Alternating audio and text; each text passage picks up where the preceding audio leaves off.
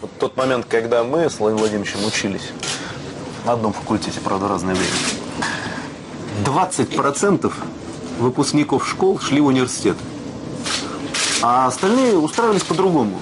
И я не хочу сказать, что это была хорошая пропорция, но вот такая пропорция была. А сейчас практически каждый выпускник школы собирается поступить в университет. Вообще-то это неплохо, если он хочет получить образование. Но вопрос в том, что это за образование. Значит, нормально ли это высшее образование? Привет, это «Медуза в курсе», еженедельный подкаст «Медуза» обо всем самом важном, что произошло за последние несколько дней. Меня зовут Алексей Пономарев. Напротив меня, к сожалению, сегодня не находится мой коллега Евгений Берг. Он улетел в Орел э, наблюдать, как Олег Навальный выходит из тюрьмы. Как там не свихнуться? Да там трудно свихнуться, на самом деле. Ну, то есть это все... э, Она более страшная просто с этой стороны. А внутри ничего... Ну, ничего. слишком много свободного времени просто. Да, ну, по-разному там бывает все. И слишком много свободного времени, у кого-то слишком мало свободного времени. Ну, просто если ты где-то тебе суждено свихнуться, свихнуться, ты можешь свихнуться в тюрьме. А если не суждено, то не, не свихнешься. Хочется сегодня поговорить об истории, которая подняла много шума в Фейсбуке, но осталась незамеченной для там, значительной части аудитории, в том числе аудитории «Медузы». А зря. Московскую высшую школу социальных и экономических наук Шанинку лишили аккредитации в результате проверки Рособорнадзора, не путать с Роскомнадзором, про который мы много говорим в последнее время.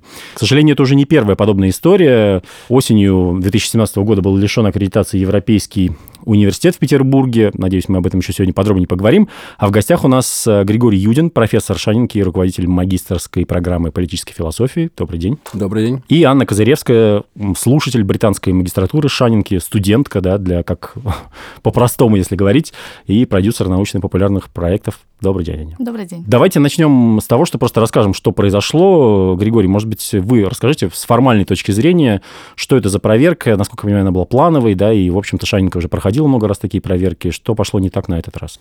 Да, это плановая аккредитация, которая любой э, университет, который хочет выдавать диплом государственного образца, э, проходит регулярно. И Шанинка действительно ее там, несколько лет назад успешно проходила. И в этот раз должна была э, успешно пройти, все документы были готовы, но с проверкой сразу пошло что-то не так. Э, Она была совсем недолгое время в, в университете. Это такая бюрократическая процедура, которая, для которой нужно готовить бумаги. Приезжает комиссия, инспекция, она эти бумаги смотрит, оценивает, дальше пишет заключение. Вот в нашем случае комиссия как-то очень быстро собрала все бумаги и уехала. Э, И через э, положенный срок мы получили уведомление о том, что Шанинка не прошла аккредитацию. Давайте я поясню, что это значит. И, кстати, чем наш случай отличается от случая Европейского университета с формальной точки зрения. Ну да, там тяжелее вся ситуация. насколько Да, потому что для того, чтобы ввести образовательную деятельность в России, нужно иметь бумажку, которая называется лицензия. Эта лицензия у нас есть, с ней никаких проблем нету, ничего ей не угрожает. И аккредитация – это просто бумага, которая дает дополнительно к лицензии право давать диплом государственного образца. Сейчас у нас нет этой бумаги после, после этой проверки, что для нас на самом деле означает э, всего-навсего, что мы продолжаем выдавать э, те дипломы, которые мы выдавали всегда. То есть это, с одной стороны, дипломы британских университетов, с которыми мы сотрудничаем, в первую очередь университет Манчестера, да, если говорить, там, скажем, про программу, которую я возглавляю по политической философии. Э, И это диплом э, Шанинки. Кроме того, наши слушатели учатся в совместных, на совместных программах с другими партнерскими университетами в, в России и получают их дипломы. То есть э, количество дипломов на самом деле не уменьшилось, просто с одного из них э, исчез э, герб Российской Федерации. Вот что произошло пока что реально. Ага, Ань, тогда, может быть, к вам вопрос. Для вас, как для студента, да, для студентки, выбор именно этого учебного заведения, с чем связан? Почему Шанинка – это какое-то особое место? Я могу сказать со своей стороны, хотя, в принципе, я понимаю, как и мои одногруппники приходили к решению поступать именно в Шанинку.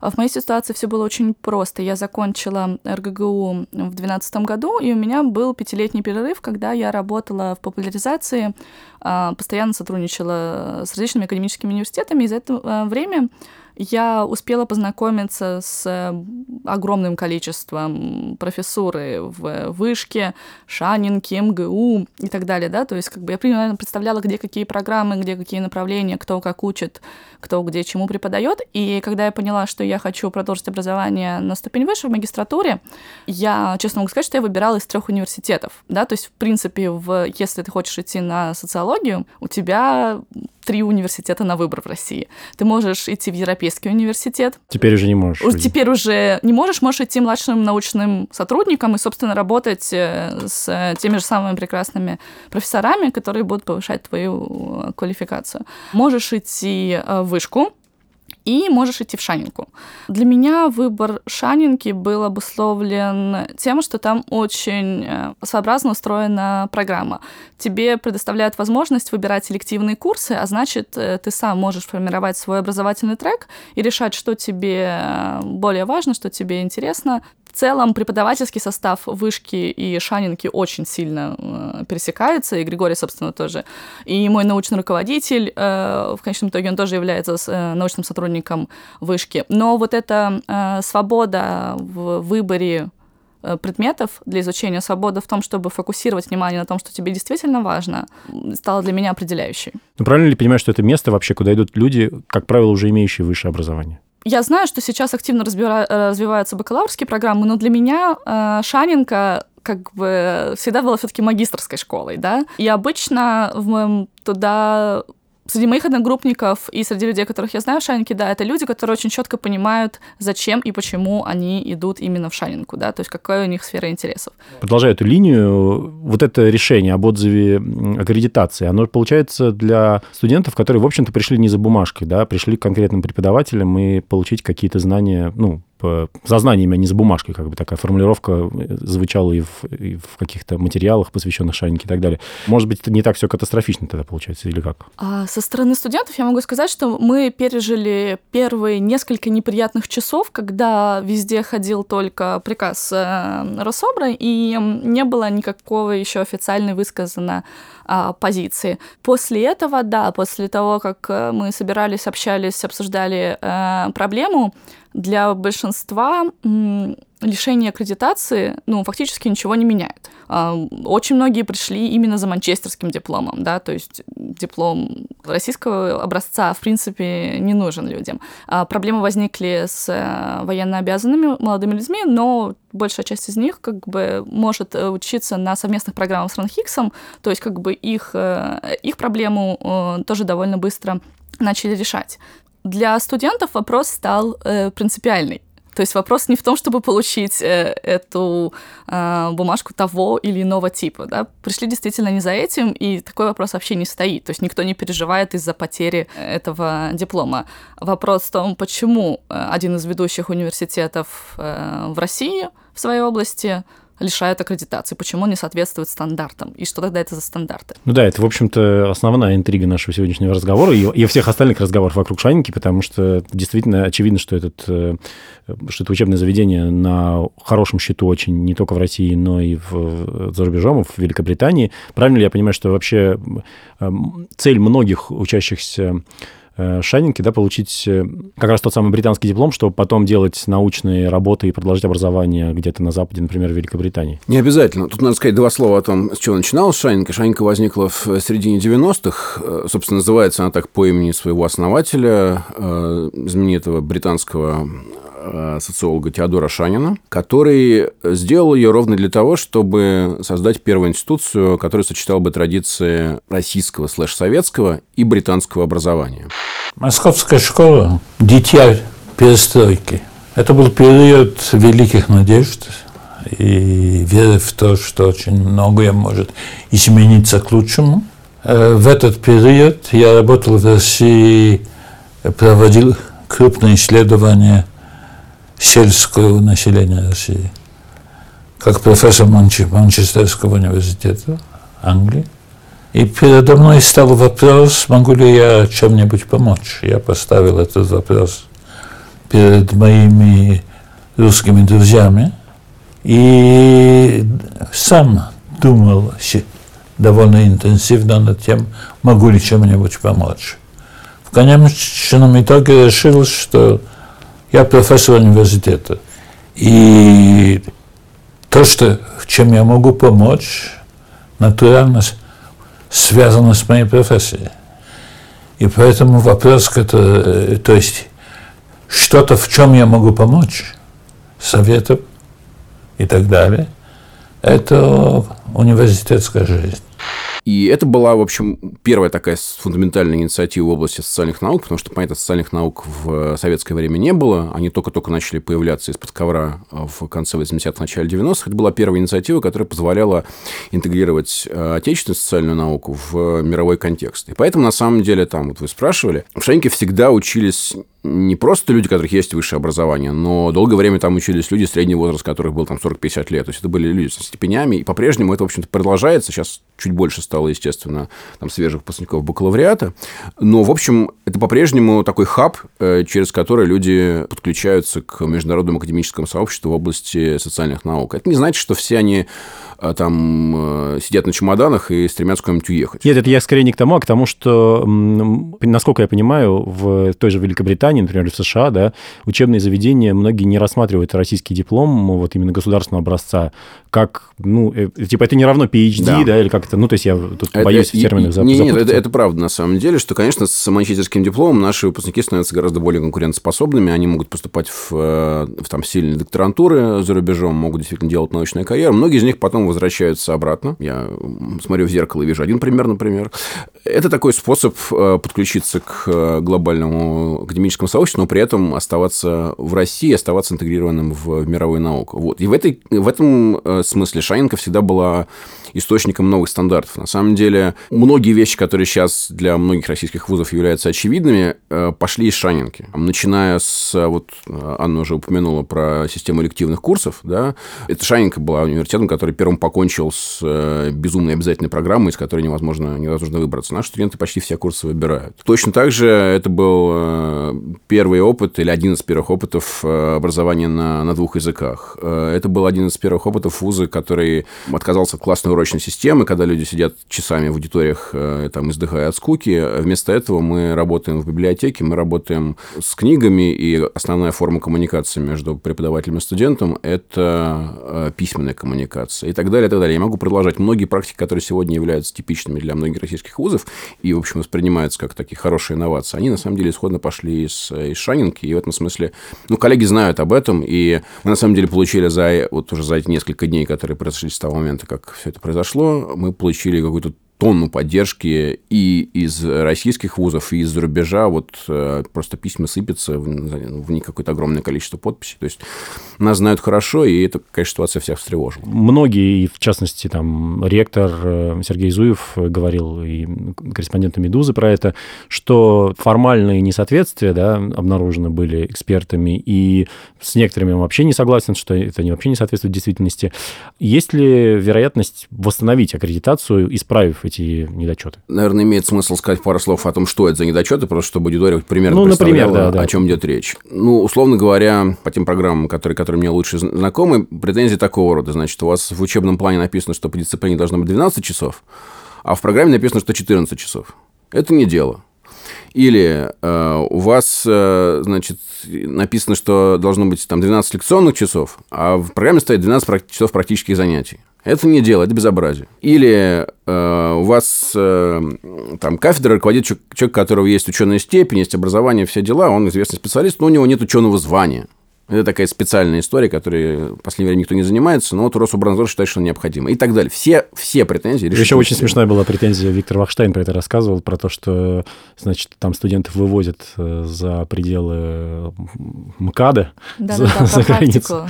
Да-да-да, и, и это тоже вообще не дело, потому что это не прописано. Ну да, какой-то вот э, такие, такого рода придирки. Э, и все претензии такого рода. То есть, решительно все. В этом смысле там, нас сейчас сравнивают с Европейским университетом, но это даже какой-то более крутой кейс, чем Европейский университет, потому что там хоть ну, как-то можно было к чему-то придраться. А, здесь, ну, вот все претензии на уровне каких-то а, каких просто опечаток примерно.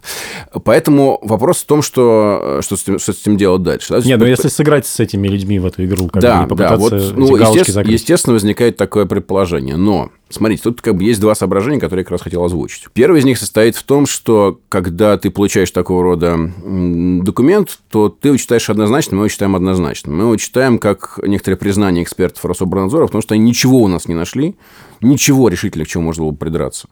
И поэтому они говорят, ребята, мы, в общем, не хотели, но, но, но приходится. И в этом случае у тебя возникает вопрос, а нужно ли тогда, как бы, если, ну, если, если эксперт на самом деле... То есть нигде не написано, чтобы было понятно, что если у тебя 14 в одном документе, 12 в другом, то э, вуз надо лишать аккредитации. Разумеется, эксперты могли принять другое решение на основании вот этих мелких недочетов, которые они, на уровне печаток, которые они э, выявили. Поэтому вопрос в том, нужно ли, там, нужно ли таким образом действовать. А часть, э, да, и, и вторая часть истории стоит в том, что часть э, недочетов, которые они, на которые они указали с точки зрения Рособорнадзора, носит такой характер, что они, в принципе, несовместимы с, э, с нормальным качественным образованием. Вот это серьезная проблема, потому что, условно говоря, когда Рособорнадзор говорит нам, что там Дмитрий Дождев, э, ведущий специалист по римскому праву в России, действительно максимально авторитетный юрист, руководитель программы по праву, не может быть руководителем программы по праву, не потому, что у него нет э, степени в области юриспруденции, она у него есть, а потому что нет базового образования в области юриспруденции. ВУЗ он не закончил не по юриспруденции, а по истории. И вот это не дает Дождеву возможности быть... Ну, слушайте, это, очевидно, компрометирует сами критерии. И должны ли мы таким критериям подчиняться? Да? Ну, какой смысл в этих критериях, э, если они не дают нам сильнейших людей э, ставить на те позиции, которые они должны занимать? И так далее. Поэтому это вызывает более серьезный вопрос о том, каков вообще смысл в этих критериях и что нам нужно с ними делать. Это вопрос, который сейчас стал у всех, не только у Шанинки. Что все следят за этой ситуацией. Тут возникает, конечно, вопрос еще, что за организация вообще этот Рособорнадзор? То есть до этого, опять же, повторюсь, наш кошмарил Роскомнадзор, который нас блокирует наши любимые мессенджеры и всякое такое. А тут, э, значит, приходит другая организация, которая является частью Министерства образования и науки, и оказывается тоже самый могущественный, с ней никто не может сладить, при том, что, да, опять же, вот и Григорий уже сказал, что сотни преподавателей вузов, э, разных вузов российских написали, подписали письма в поддержку, и, например, недавно назначенный главой счетной палаты Алексей Кудрин э, выступил в поддержку Шанинки и написал, что вообще нужно проверить Рособорнадзор, судя по всему. Но ничего дальше не происходит, то есть э, Рособорнадзор продолжает оставаться в своем как бы праве и в силе. Что это за организация? Я так понимаю, что эксперты, которые приезжали, это нек- некие преподаватели разных вузов из разных городов. Уровень их квалификации тоже не очень понятен. Вот, может быть, э, про это подробнее расскажите, как это вообще все происходило, как э, было ли какое-то общение, не знаю, студентов, преподавателей с проверяющими? Не было никаких проблем, да, то есть э, сама экспертиза проходила максимально корректно, студенты как бы студенты были всем довольны, проверяющие были всем довольны, эксперты прямо выражали э, там восторг, какие тексты пишут студенты, то есть была э, вполне... Э, дружественная атмосфера. Да, дружественная, нормальная атмосфера проверки, которая проходит, понятное дело, по ужасной там, бюрократической волоките, там с отгрузом тон, тон, тон документов, которые необходимы для прохождения этой проверки, пока, насколько я понимаю, в один момент экспертов просто не подняли и не попросили вернуться, чтобы дальше уже провести. Как бы они имеют на это право действительно проводить экспертизу удаленно. При этом, к тому, что было сказано э, ранее, нужно понимать, что э, студенты испытывали вот этот вот странный шок, но шок когда с позиции э, это очень все внезапно, но ты абсолютно не удивлен. То есть, к сожалению, мы живем в ситуации, когда все может быть очень неожиданно, но в принципе тебя ничего не удивляет. А, после чего а, была создана инициативная группа студентов и выпускников, которая сейчас э, запускает петиции в том, в, с просьбой закрыть э, Рособорнадзор и реформировать вообще законодательство в этой области. И, собственно, те критерии самые а, оценки э, деятельности образовательных учреждений, которые сейчас не соответствуют тому, как, э, как, скажем, ведущие э, центры исследования образования, тот же самый Европейский университет, Вышка или Шанинка проводили бы угу. эту оценку. Тогда, Григорий, все-таки про что это за организация структурно? То есть кому, не знаю, условно говоря, тот же там Кудрин или он кому должен позвонить э, Ольге Васильевой и сказать, там, Ольга Юрьевна, что это у вас тут? Зачем вы кошмарите-то нашу? Или там кто, Дмитрий Анатольевич Медведев должен ей позвонить и сказать про это? Нет, вот это, вот это на самом деле, вот то, что вы сейчас говорите, это и есть самая большая проблема. Никто не хочет э, в здравом уме, чтобы все вопросы решались звонками Ивана Ивановича к Ивану Петровичу. А, а Рособоронадзор, к сожалению, сейчас так устроен, что он становится дубиной в неизвестно чьих руках. Э, это могут быть хорошие руки, но не очень хорошие руки. Надо понимать, да, если говорить о том, что такое Рособорнадзор, что это организация, которая сейчас инспектирует той части, которая она касается э, там, вопросов аккредитации лицензирования вузов, она инспектирует исключительно формальные вопросы. Только и исключительно. Вот, да, вот Анна сейчас рассказывала, приезжали эксперты, все понимают, и эксперты, и тех, кого проверяют, и те, кто сидит в Рособорнадзоре, что все это к содержанию образования не имеет никакого отношения и отношения не может.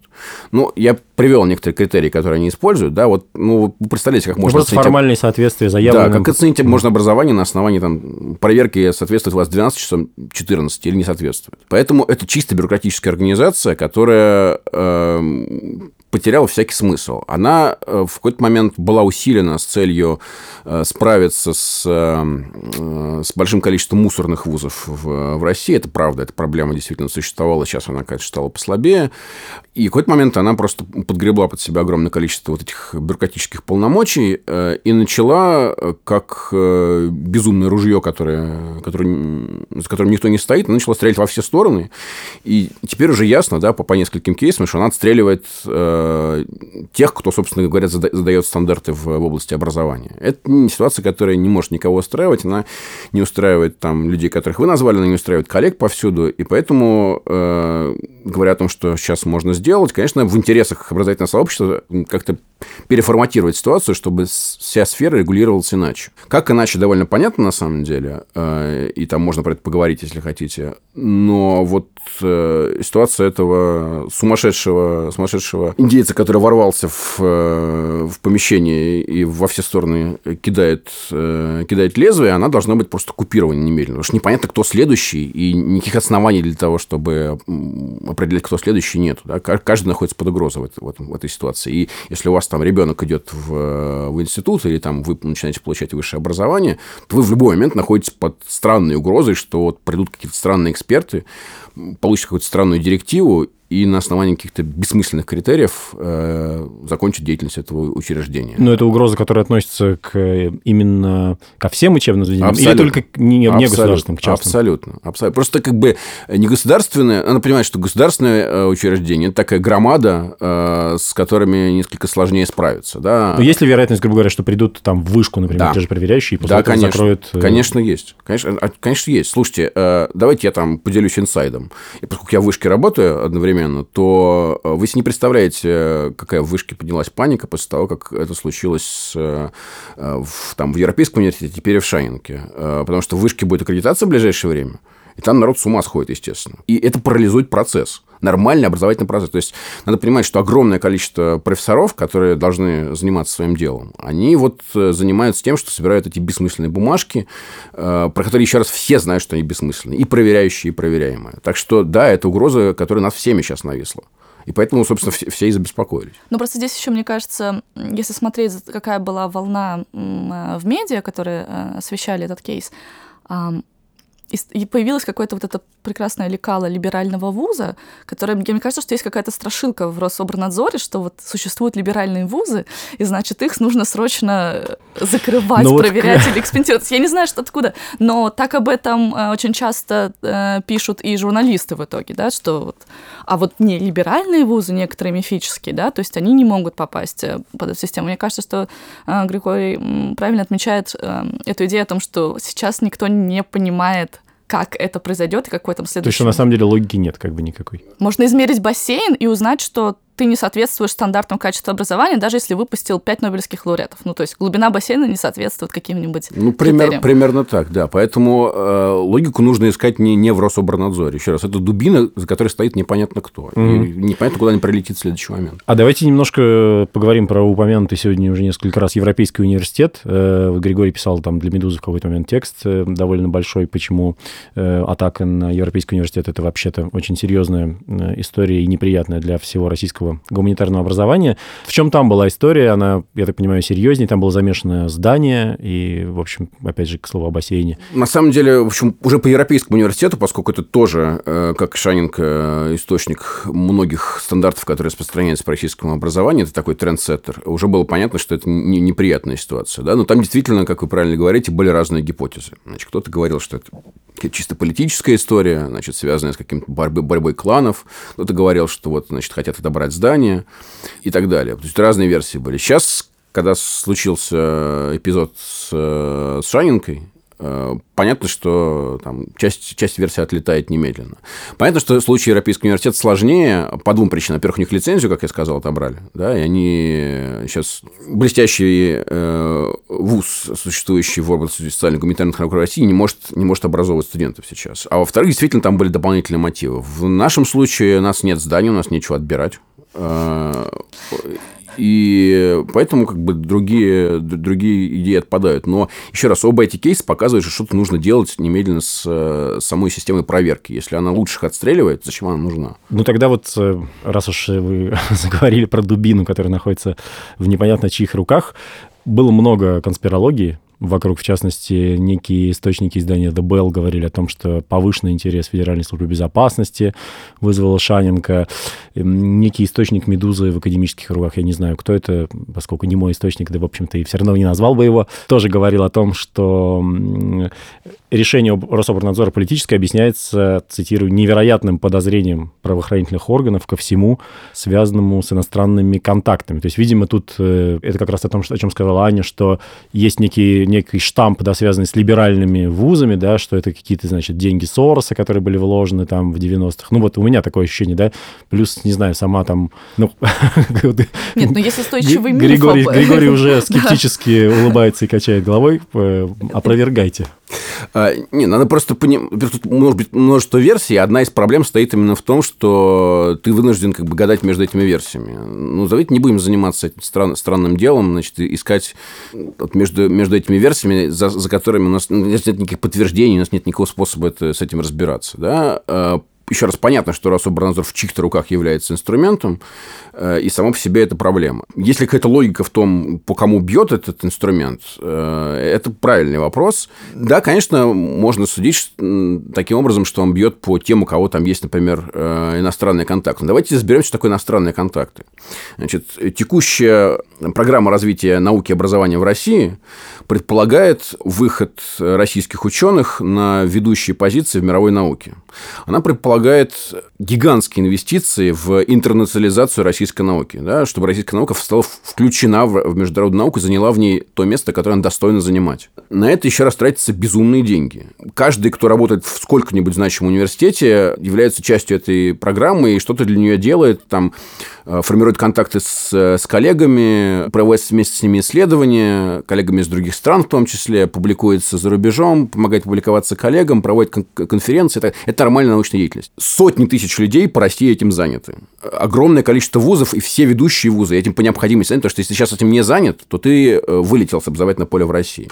Все эти вузы имеют контакты с э, иностранными учеными. Это то, чем они должны заниматься. Это то, без чего наука, в принципе, все это не может, и даже не нужно пытаться ее построить. И хорошо, еще раз, это хорошо понимают на уровне правительства Российской Федерации, потому что оно поддерживает эту программу и правильно делает. Тогда возникает вопрос. Значит, все эти вузы теперь оказываются э, потенциальными мишенями? Ну, это же безумие.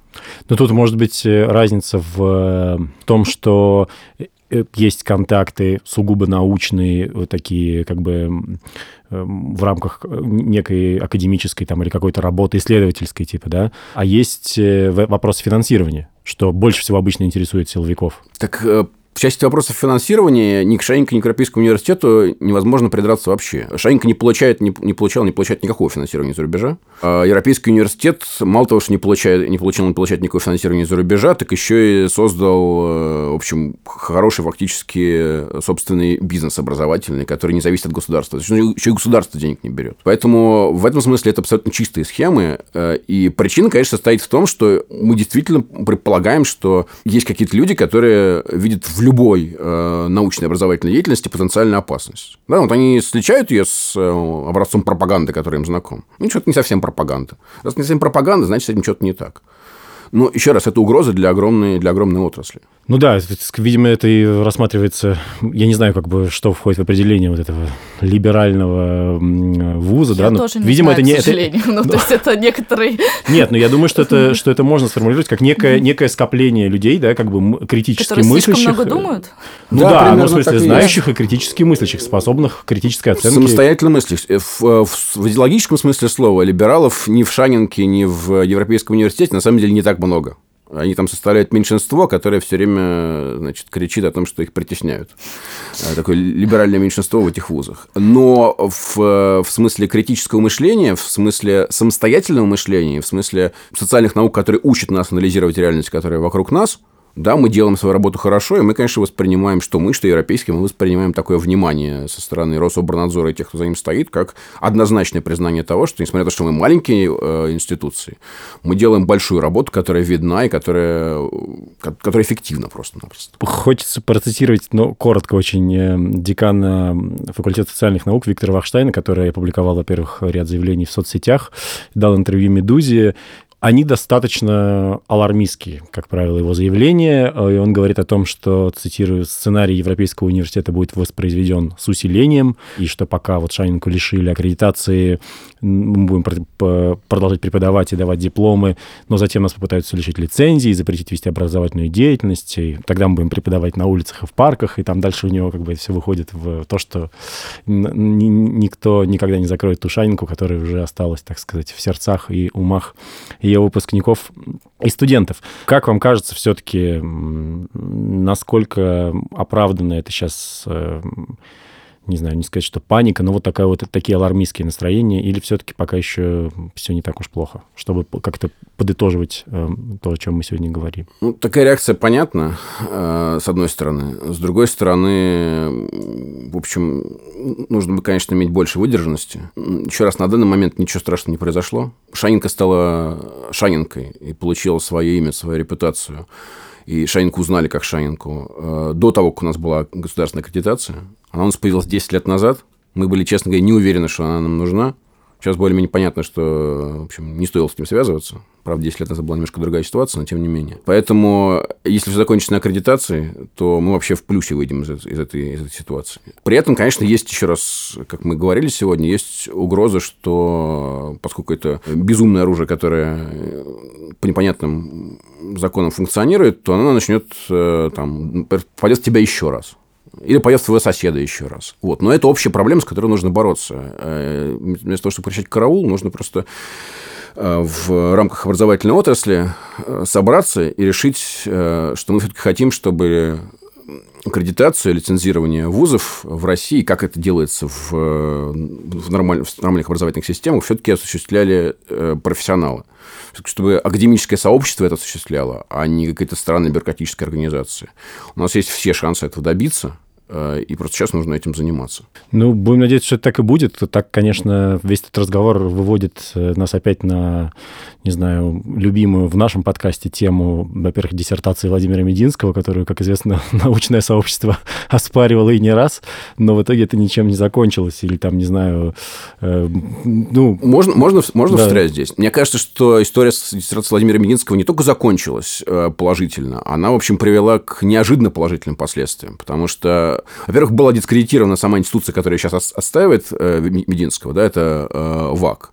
И мы сейчас находимся в ситуации, когда ВАК больше не является главной институцией аттестующие научные кадры. Да, университеты получили возможность, а значит, академическое сообщество получило возможность само аттестовывать научные кадры. Это, правда, большое изменение. Оно, в частности, связано с теми, э, там, с той критикой, которая... Э, это с работой Диссернет, разумеется, связано, с той критикой, которая была адресована нынешнему министру культуры.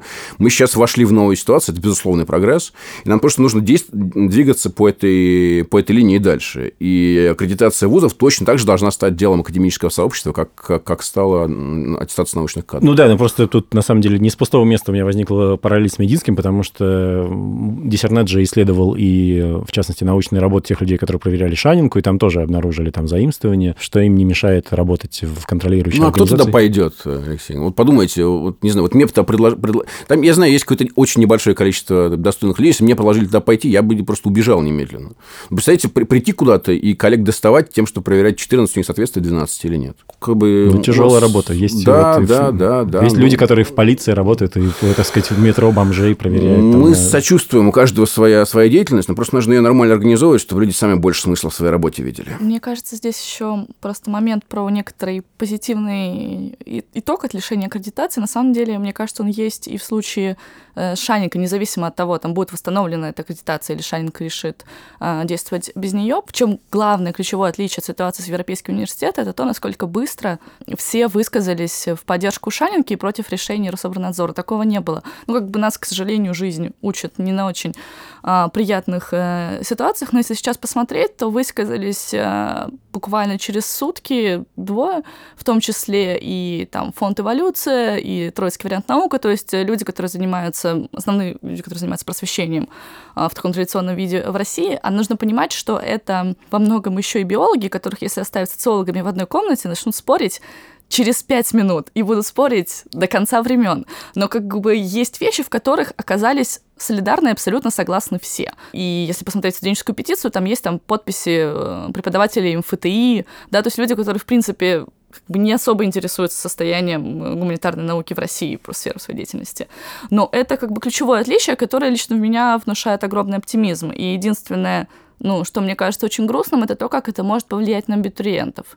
У нас не очень развито осознанное отношение к образованию, и люди часто перестраховываются в том, что касается вот именно формальных критериев. И я уже видела публикации как проверять правильно свой университет перед поступлением, да, и то есть очень важно, чтобы люди, которые выбирали образование, все-таки смогли получить информацию о том, как выбрать именно образование, а не диплом того или иного вида. Я думаю, что если кто-то бы задал мне вопрос, в чем э, секрет удачного обучения в московской школе, кто делает это? Я бы ответил, э, это не делает один человек, и это не делают преподаватели сами. Это делает э, коллектив, в котором, в который входят и преподаватели, и студенты. Отношения между ними являются центром системы обучения.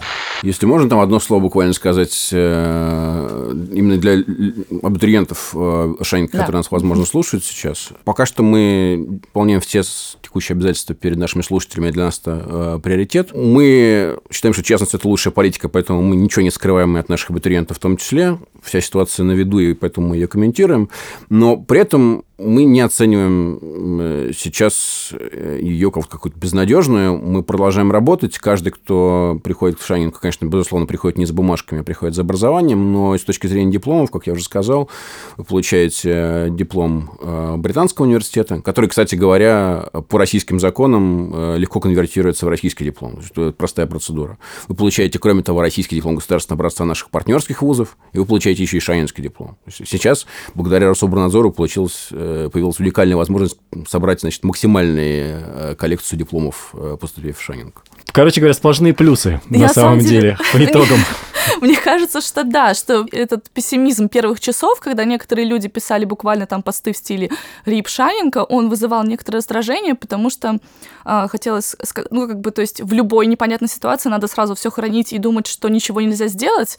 Это довольно грустная позиция, если многие так думают. Мне нравится, что очень быстро а, ну, началась ответная реакция, начались э, петиции, можно завалить бумажками каждый э, орган в правительстве, который э, отвечает за критерии научных организаций, университетов. Нужно писать о том, что нас это не устраивает.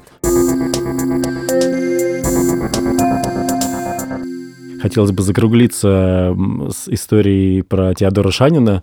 Э, Ну, на самом деле, про него можно было бы записать отдельный подкаст, потому что это совершенно невероятная личность. Просто С ним самим. Да, да, да, да.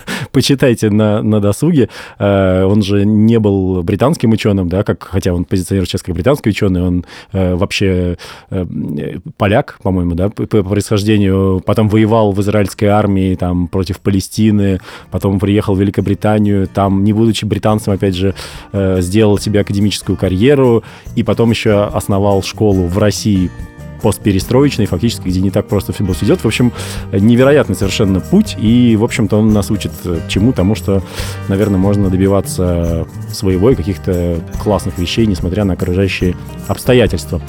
Это была «Медуза в курсе». Меня зовут Алексей Пономарев. В гостях у меня сегодня были Григорий Юдин и Анна Козыревская. Не бойтесь Россоборнадзора. Продолжайте учиться. Учили добрые люди, что нам грех жить Наш путь терпеть и страдать, И лечь костьми в чистом поле Собачий вальс. Звучит по всем направлениям, дыши, не дыши. Собачий вальс. Болезнь души.